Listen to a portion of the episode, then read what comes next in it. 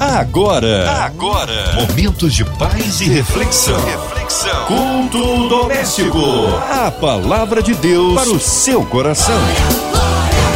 Mais um culto abençoado começa aqui no ar da sua 93. Hora de abrir o coração, ouvidos atentos à voz do Senhor. Tem palavra da parte de Deus para você. Com a gente hoje, pastor Daniel Martins, da Seva Church. A paz, pastor Daniel. Que bom recebê-lo aqui em mais um culto. Márcia Cartier, Deus abençoe. Uma noite abençoada você e a todos os ouvintes da Rádio 93 FM. Deus abençoe a todos. Amém. Hoje a palavra aí no Novo Testamento, é isso, pastor? O texto bíblico desta noite encontra-se na carta aos Hebreus, no capítulo 10, do verso 35 ao 39. A palavra de Deus para o seu coração. Nos diz assim: Não abandoneis, portanto, a vossa confiança, ela tem grande galardão. Com efeito, tendes necessidade de perseverança, para que, havendo feito a vontade de Deus, alcanceis a promessa de Deus. Porque ainda dentre pouco tempo, aquele que há de vir virá e não tardará. Todavia, o justo viverá pela fé. Se retroceder, nele não se comprais a minha alma. Nós, porém, não somos dos que retrocedem para a perdição. Somos, entretanto, da fé para a conservação da alma. É uma carta de suma importância para o povo evangélico, o povo de Deus. Interessante que quando nós lemos o verso 35 em diante, nós somos advertidos a não abandonar. Está falando sobre perseverar, se manter firme diante das diversas adversidades. Talvez, meu querido, você que esteja sendo alcançado pelas ondas da Rádio 93 FM nesse momento, esteja pensando em parar. Talvez o seu momento seja o momento mais difícil em que você está atravessando. E aí o coração começa a parar e eu vou parar, eu vou. Chegou o momento de dar uma paradinha, eu vou parar de cantar, eu vou parar de pregar, eu vou parar de confiar, eu não estou confiando. Tantas coisas nos aponta para parar. Mas Hebreus, o verso 35 em diante, ele quer nos impulsionar em dizer assim: há um galardão, há uma recompensa da parte de Deus. Sabe de uma coisa? Nós, crentes, servos de Deus, temos por uns momentos uma impressão de que precisamos e que devemos e que temos que receber e que é necessário receber um galardão. Mas quando nós olhamos, abrimos os bastidores do Evangelho, quando nós abrimos as cortinas e vamos olhar com clareza os bastidores, nós vamos nos deparar com homens, homens que estão em Hebreus, que estão, vamos dizer, eles estão em alto patamar de tamanha fé e que eles sofreram muito, e que eles passaram por diversas adversidades, situações difíceis, e eles não pensavam em receber em si o galardão terreno. Eles não pensavam em si receber, como podemos dizer, uma porta que se abre larga e espaçosa. Mas o pensamento daqueles homens é: se eu morrer, é vida. Eles falam de algo futuro, no porvir, daquilo que Deus reservou, não que algo temporal, mas algo eterno. Estamos equivocados hoje achando que Deus tem que nos dar tudo e que todas as portas têm que se abrir. Não necessariamente. Vamos ver milagres sim. Vamos ver momentos ápice da nossa vida em que nós vamos viver um grande milagre da parte de Deus, mas se Deus fizer, ele é Deus, mas se ele não fizer, ele continua sendo Deus. É por isso que os escritores hebreus, eles, portanto, a vossa confiança, ela tem que, ela tem grande galardão tem que confiar naquilo que Deus reservou para você.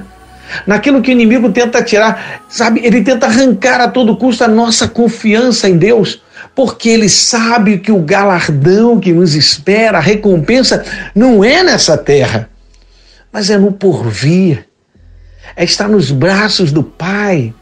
Sabe, um dia desse eu estava falando com a minha irmã e falei: olha, no período em que Daniel foi levado à cova dos leões, muitos homens de fé, muitos homens que conheciam a palavra, também em diversas outras áreas, foram levados à morte.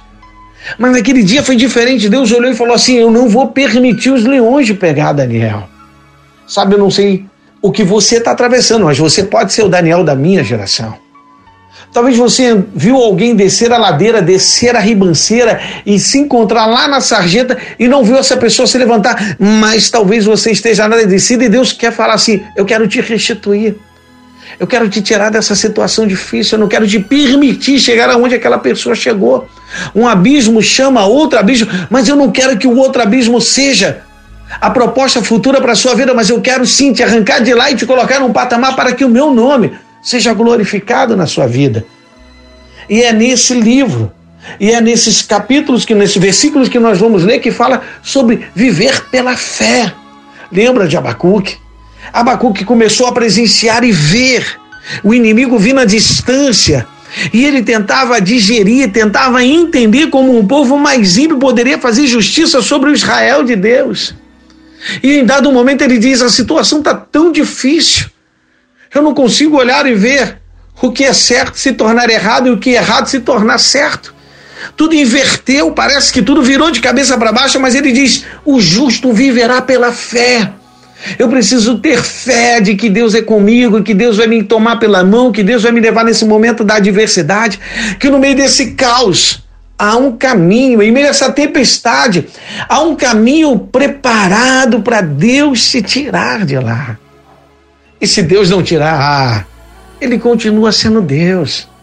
Porque o galardão que Hebreus apresenta não é um galardão terreno, é um galardão celestial. É algo que você precisa plantar nessa terra. Eu não estou falando de coisas financeiras, eu estou falando de obras.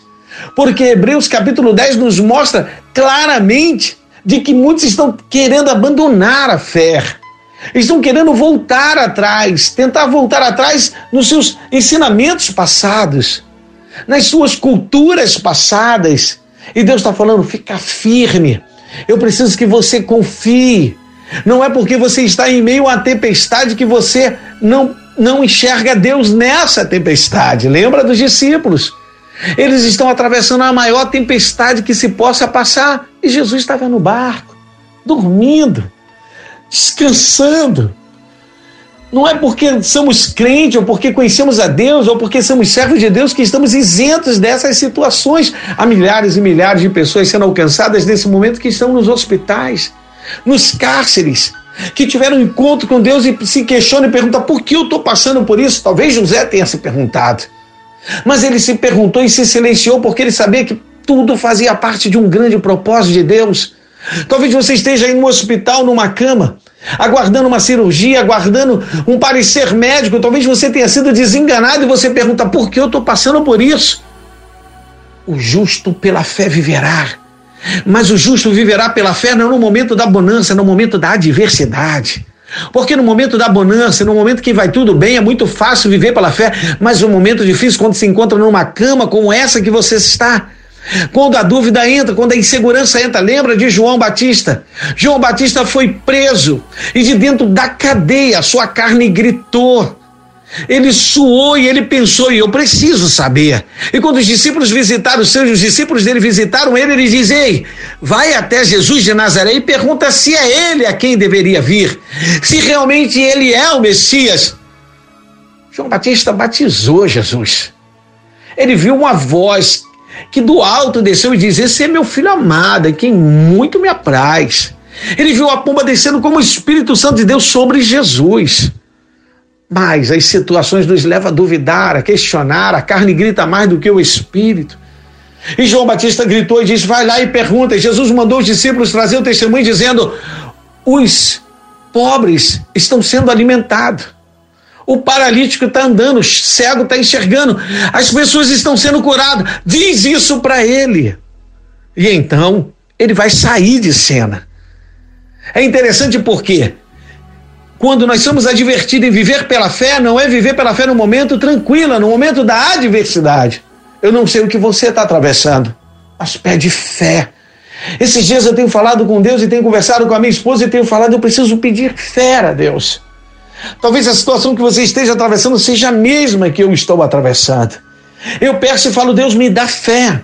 Deus me dá fé, porque para passar pela adversidade, de ver o inimigo sobrepor muitas das vezes as, o que nós estamos pedindo a Deus, de ver o inimigo às vezes quase bater na gente, a gente precisa ter muita fé para permanecer.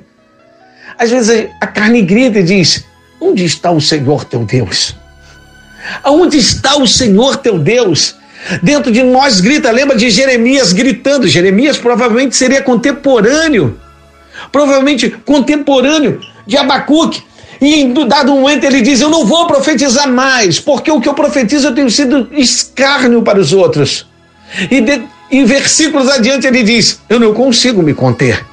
Quando eu digo que não vou profetizar, que eu não vou abrir a minha boca, os meus ossos queimam e eu não consigo, eles queimam e eu não consigo conter a tua palavra na minha boca.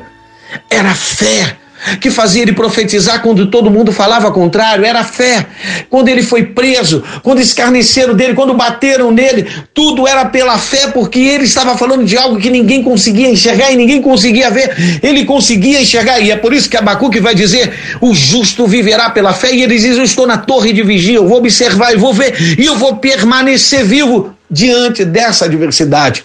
O escritor hebreu está falando: não abandonei a vossa fé.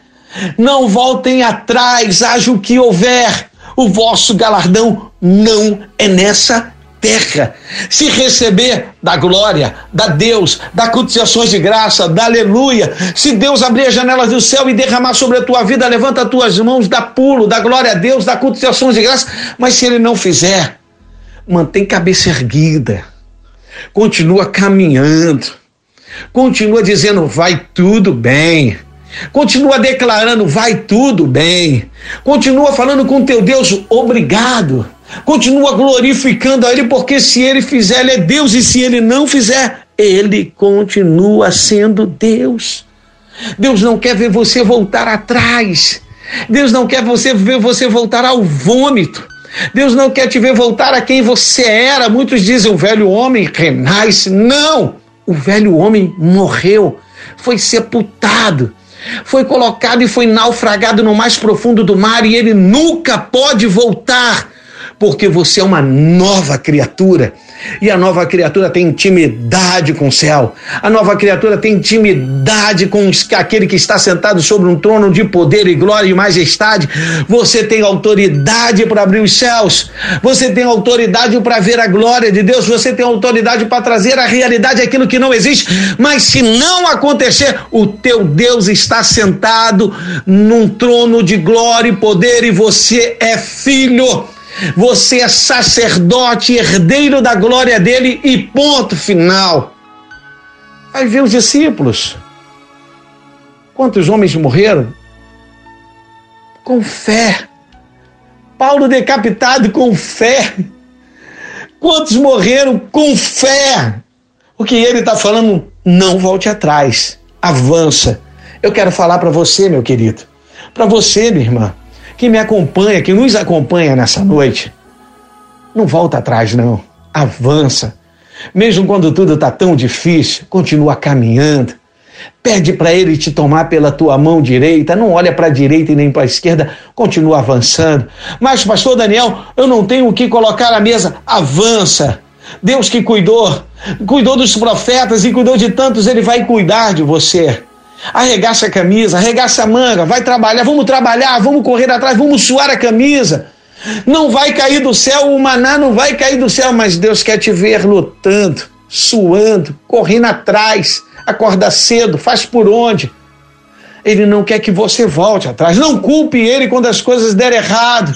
Faz parte da vida. Faz parte da vida de cada um. Davi não sentou no trono quando Samuel ungiu a cabeça dele. Muito pelo contrário. Quando Davi começou a conhecer os, os corredores do palácio de Saul, ele foi mandado para fora e foi para a caverna de Adulão. Dá para entender que quem Deus chama, a luta começa quando você sai do sonho de alguém e entra no sonho de Deus da sua vida. Eu vivi um período administrando uma igreja de uma grande igreja. Eu vivia em paz, numa tranquilidade, glória a Deus, aleluia. Todo mundo me procurava, era programa de rádio e televisão. Mas um dia, quando Deus havia falado já anos atrás, eu tive que sair para o meu ministério, eu atravessei a maior batalha da minha vida contra os próprios crentes. Eu me vi contra como Jeremias.